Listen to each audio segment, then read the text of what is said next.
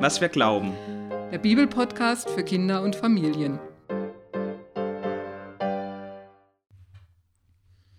Hallo Beate. Hallo Jonas. Heute ist ja Grabestille.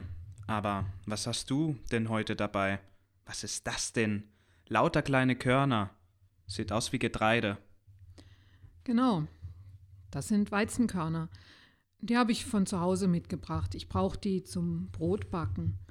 Das war auch zur Zeit Jesu das wichtigste Getreide für Brot. Und in Steinmühlen würde dann daraus Mehl gemahlen. Aber einen Teil musste man immer aufheben. Und die Bauern wussten genau, wie viele Säcke sie brauchten, damit sie auch im kommenden Jahr genug Saatgut haben für eine gute Ernte. Natürlich, wenn das Wetter mitspielt. Ein Korn, das bringt zwischen 30 und 100 neue Körner hervor, wenn es in guten Boden gesät wird. So erzählt es Jesus in einem Gleichnis. Gleichnis? Das sagt mir was. Jesus erzählt vieles in Gleichnissen. Aber wieso macht er das? Jesus erzählt oft Gleichnisse von Gott oder von dem, was Gott tut oder wie Gott ist. Wir können ja Gott gar nicht sehen. Wir können auch nicht mal schnell ein Foto von ihm anschauen oder einen Film zeigen. Aber in Geschichten, da können wir erzählen, wie Gott ist oder wie Gott etwas macht. Jesus verwendet dafür ganz oft Dinge oder Tätigkeiten, die die Menschen damals jeden Tag gemacht haben.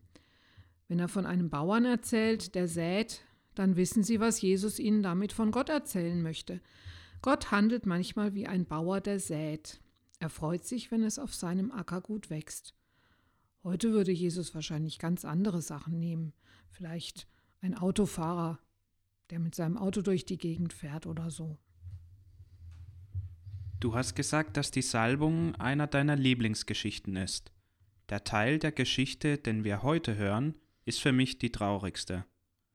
Jedes Mal aufs Neue, wenn ich diese Geschichte höre oder auch lese, bildet sich bei mir ein Kloß im Hals, als würde sowohl in der Geschichte als auch in diesem Moment da, wo ich bin, die Zeit stehen bleiben.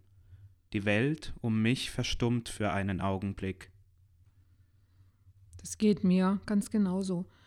Ich erinnere mich, dass ich als Kind in der ersten Klasse in meinem Rallye-Buch diese Geschichte gelesen habe. Ich habe dieses Buch geliebt, auch wegen der vielen schönen Bilder.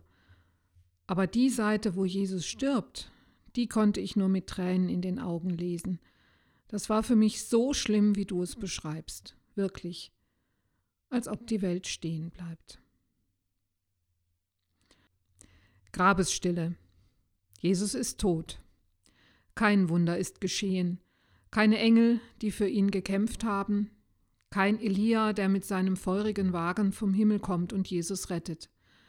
Das Einzige, was sie noch für Jesus tun können, ist, ihn zu begraben. Und das müssen die Freunde von Jesus schnell tun, denn es wird bald Abend. Wenn die Sonne untergeht, beginnt der Sabbat und dann darf niemand beerdigt werden. Aber die Gefährten von Jesus wollen nicht, dass er am Kreuz hängen bleibt. Sie haben Angst. Wie sollen sie den Leichnam von Jesus bekommen?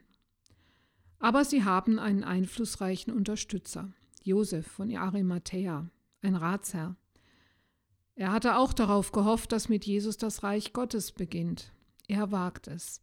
Er geht zu Pilatus und bittet ihn um den toten Jesus. Pilatus wundert sich.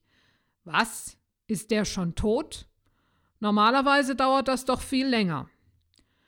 Er lässt den Hauptmann kommen, der die Verurteilten bewacht hat, und fragt ihn, ist dieser Jesus wirklich schon tot? Ja, er ist um drei Uhr nachmittags schon gestorben. Da gibt Pilatus dem Josef die Erlaubnis. Du kannst ihn holen und mitnehmen. Josef kauft ein Leintuch, darin möchte er den toten Jesus einwickeln. Dann geht er hin zum Kreuz. Wahrscheinlich hat er ein paar Helfer dabei.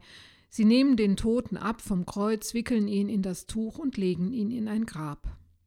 Das Grab ist wie ein Zimmer, das in den Felsen gehauen ist. An den Seiten sind Bänke aus Fels, auf die werden die Toten gelegt, eingewickelt in ein Leintuch. Dann wird das Grab mit einem großen Türstein verschlossen, der in einer Rinne gerollt werden kann. Die beiden Marias, Maria von Magdala und Maria, die Mutter von Josef, sind mitgekommen. Sie sehen, wo Josef Jesus hinbringt. Und Sie haben einen Plan. Am Morgen nach dem Sabbat wollen sie hingehen und Jesus waschen und mit duftendem Öl einreiben, so wie das bei Beerdigungen üblich ist. Aber jetzt beginnt der Sabbat und sie gehen eilig weg. Die Gefährten von Jesus haben Angst. Sie haben Angst, dass sie auch noch verhaftet werden könnten, und sie haben keine Ahnung, wie es weitergehen könnte. Sie finden Unterschlupf bei Leuten, die Jesus unterstützt haben. Wie es wohl den Freunden von Jesus ging nach so einem schrecklichen und traurigen Tag? Ich stelle mir vor, wie sie beieinander sitzen. Manche können noch nicht einmal weinen. Es ist einfach nur furchtbar. So viele Hoffnungen und Träume haben sie gehabt. Manche haben Jesus schon als König gesehen. Und sie haben ihn ja auch lieb gehabt. Und jetzt alles geplatzt. Und der Mensch, dem sie vertraut haben, der ihnen so viel von Gott erzählt hat, der sie gesund gemacht hat, der ist jetzt tot und begraben. Er konnte sich selbst nicht helfen. Sie erinnern sich, erzählen sich gegenseitig, was Jesus gesagt hat, was er gemacht hat. Weißt du noch, damals? Und hat er es uns nicht immer wieder mal gesagt, dass es so enden wird, nur wir haben es einfach nicht kapiert? Eine kurze Geschichte fällt ihnen ein, die Jesus erzählt hat. Wenn das Weizenkorn nicht in die Erde fällt und stirbt, bleibt es allein. Wenn es aber stirbt, bringt es viel Frucht.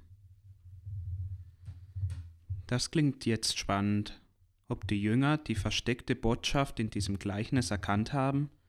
Wenn Jesus in seinem Gleichnis das Weizenkorn ist, was ist dann die Frucht, die es bringt? Was ist die Frucht? Für mich geht das in zwei Richtungen. Einmal geht es um das Geheimnis des Lebens. Was passiert, wenn altes Leben zu Ende geht? Es wird verwandelt und aus dem Alten entsteht etwas Neues. Die andere Frucht, das sind wir. Wir alle, die daran glauben, dass Jesus von Gott gesandt wurde, dass Jesus gestorben und auferstanden ist und dass wir alle deshalb zu Gott gehören. Doch das, was in der nächsten Geschichte drankommt, damit haben die Jünger sicherlich nicht gerechnet, auch wenn wir es ja eigentlich schon wissen, was passiert. Bis morgen. Bis morgen.